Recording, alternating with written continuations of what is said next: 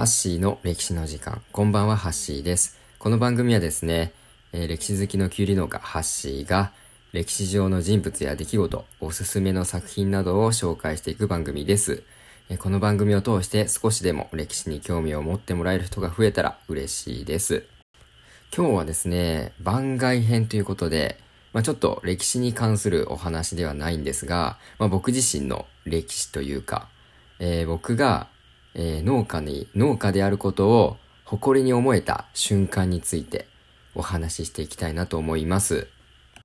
今回はですね、台本とかも一切書かずに話そうと思っているので、まあ、もしかしたら尻滅裂なことを言ってるかもしれないので、その辺はご了承ください。まずですね、僕は、えー、大学卒業して、まあ、すぐに実家のきゅうり農家を継いでですね、収納して、もう10年目になるのかな。で、まあ、この農家になったきっかけっていうのがですね、まあもともと僕あまり農業を継ぐっていうのが頭にない状態で大学に進学して、まあもちろん、まあその普通科の大学に入ったんですけど、まああの学部は経済学部で、で、普通に、まあ4年間通って就職しようかなと思ってたんですよ。まあだけど、その、大学の授業でですね、農業経済学っていうのがありまして、でそこ、その授業を受けた時にですね、もう人口のほとんどが高齢者で、まあ、いわゆる過疎化の地域の人たちが、最先端の IT 技術を駆使して、農業をやっているっていう事例を知ったんですね。それがもう衝撃的で、まあ、これからの農業は、もう IT 技術をどんどん駆使していく、えー、農業になっていくんだなと思ったら、なんだかもう農業ってかっこいいなと思ったんですよ。まあ、ものすごく単純な考えなんですけど、まあ、それから、えー、大学の先生にもいろいろ相談してですね、まあ、えー、卒業後に実家のきゅうり農家を継ぐことになったわけなんですね。でもまあ、いざえー、農業の世界に入ってみたらですね、いろいろと悩みに、悩みを抱えることになるんですね、僕。それが、まあ、就職組への劣等感だったんですよ。まあ、何かというと、大学卒業してちょっと経った後に、あの、地元の、まあ、同窓会があったんですね。で、その時に、まあ、どんな仕事をやってるの？っていう話になるじゃないですか。同窓会行くと。で、まあ僕普通に、まあ今実家の農業を継いで、まあ農家としてやってるよっていう話をするわけなんですね。そしたら、大学行ったのに農家なのみたいなことを言われるんですよ。なんかそれが、めちゃくちゃ悔しかったんですね。まあそりゃね、周りは、まあ厳しい就職活動を勝ち抜いて、会社員として立派に働いている。まあそんな人たちから見たら、まあ僕は、まあ楽して、楽した道を選んだ、そんな風に思われても仕方ないなと思ったんですよ。まあぶっちゃけ、まあ、農家って誰でもなれるじゃんっていう雰囲気を出してるのが、まあ、伝わってくるんですよね。農家ってそんなにダサいのか？農家ってそんなにかっこ悪いんか？そんなに下に見られるような職業なんかって思ったら、もうね、悔しくてたまんなかったんですよ。まあ、それからも何としてもこいつら見返してやろうと思って、まあ、農業のイメージ変えてやろうと思って、まあ、毎日頑張ったんですね。頑張ってきたんですよ。でも、なんだろうな、なんか、やりがいが感じられなかったっていうのがあったんですよ、その時。なぜかというと、まあ自分が、まあ毎日休みもなく、働いて作ってきた給料ですね。JA さんの方でえー、毎日出荷してるんですけど、まあ、その出荷した後、まあ、どこの誰が食べてくれているのかっていうのが全くわかんなかったんですよ。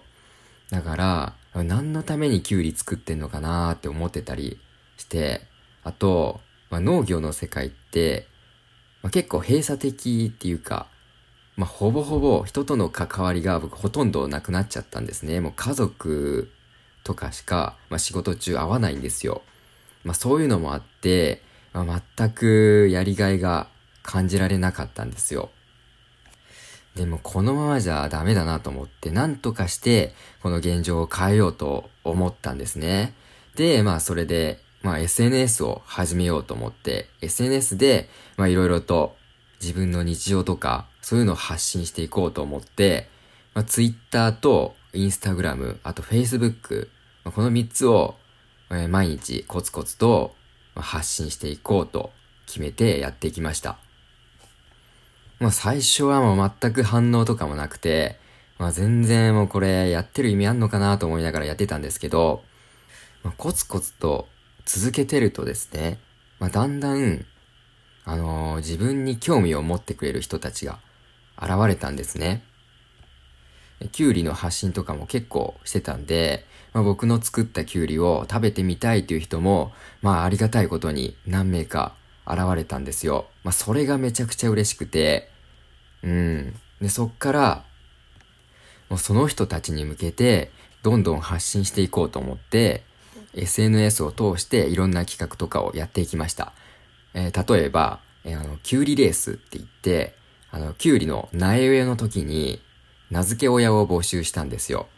で、その中で、どの子が一番最初に収穫できるかっていうのを競う企画なんですね。で、僕はもう毎日、そのキュウリの成長過程を写真を撮って、あと文章とかで発信していくんですね。で、まあ、皆さんに、参加してくれる皆さんに、その、キュウリが、まあ、収穫できるまでの過程を楽しんでもらおうっていう企画だったんですよ。まあ、それが結構、あの、参加者以外にも、いろんな人が反応してくれて、まあ、すごく盛り上がったんですよ。まあ、中には、お子さんを連れて、あの、な、わざわざ参加してくれた方もいて、僕自身ももう発信していくのがすごく楽しみだったんですね。で、実際に収穫できたキュウリは、もう参加してくれた人たちの元に送って、まあ実際に食べてもらったんですね。まあそしたら皆さん本当に喜んでくれて、それがもう本当に嬉しくて、もっともっとたくさんの人を笑顔にしたいって思ったんですよ。でそこで、今度は通販を始めて、僕の作ったキュウリをですね、もっとたくさんの人に届けようとしたんですね。で、最初は、まあ、結構送料もかかってしまうし、まあそんな高いキュウリ買ってくれる人いるのかなって不安にも思ったりはしたんですけど、もういろんな人が本当に注文してくれて、まあ、一番遠いところだと北海道からも注文があったかな。で、皆さん、実際に食べた感想とかをですね、あの、自分の SNS で発信してくださったんですよ。もう美味しいきゅうりをありがとうとか、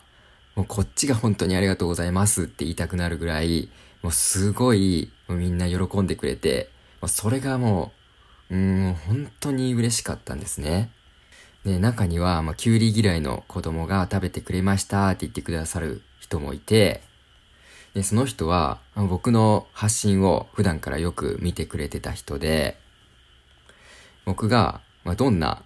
思いで農業に携わっているのかっていうのを、あの、分かってくれてたんですね。で、その話を自分のお子さんにしてくれて、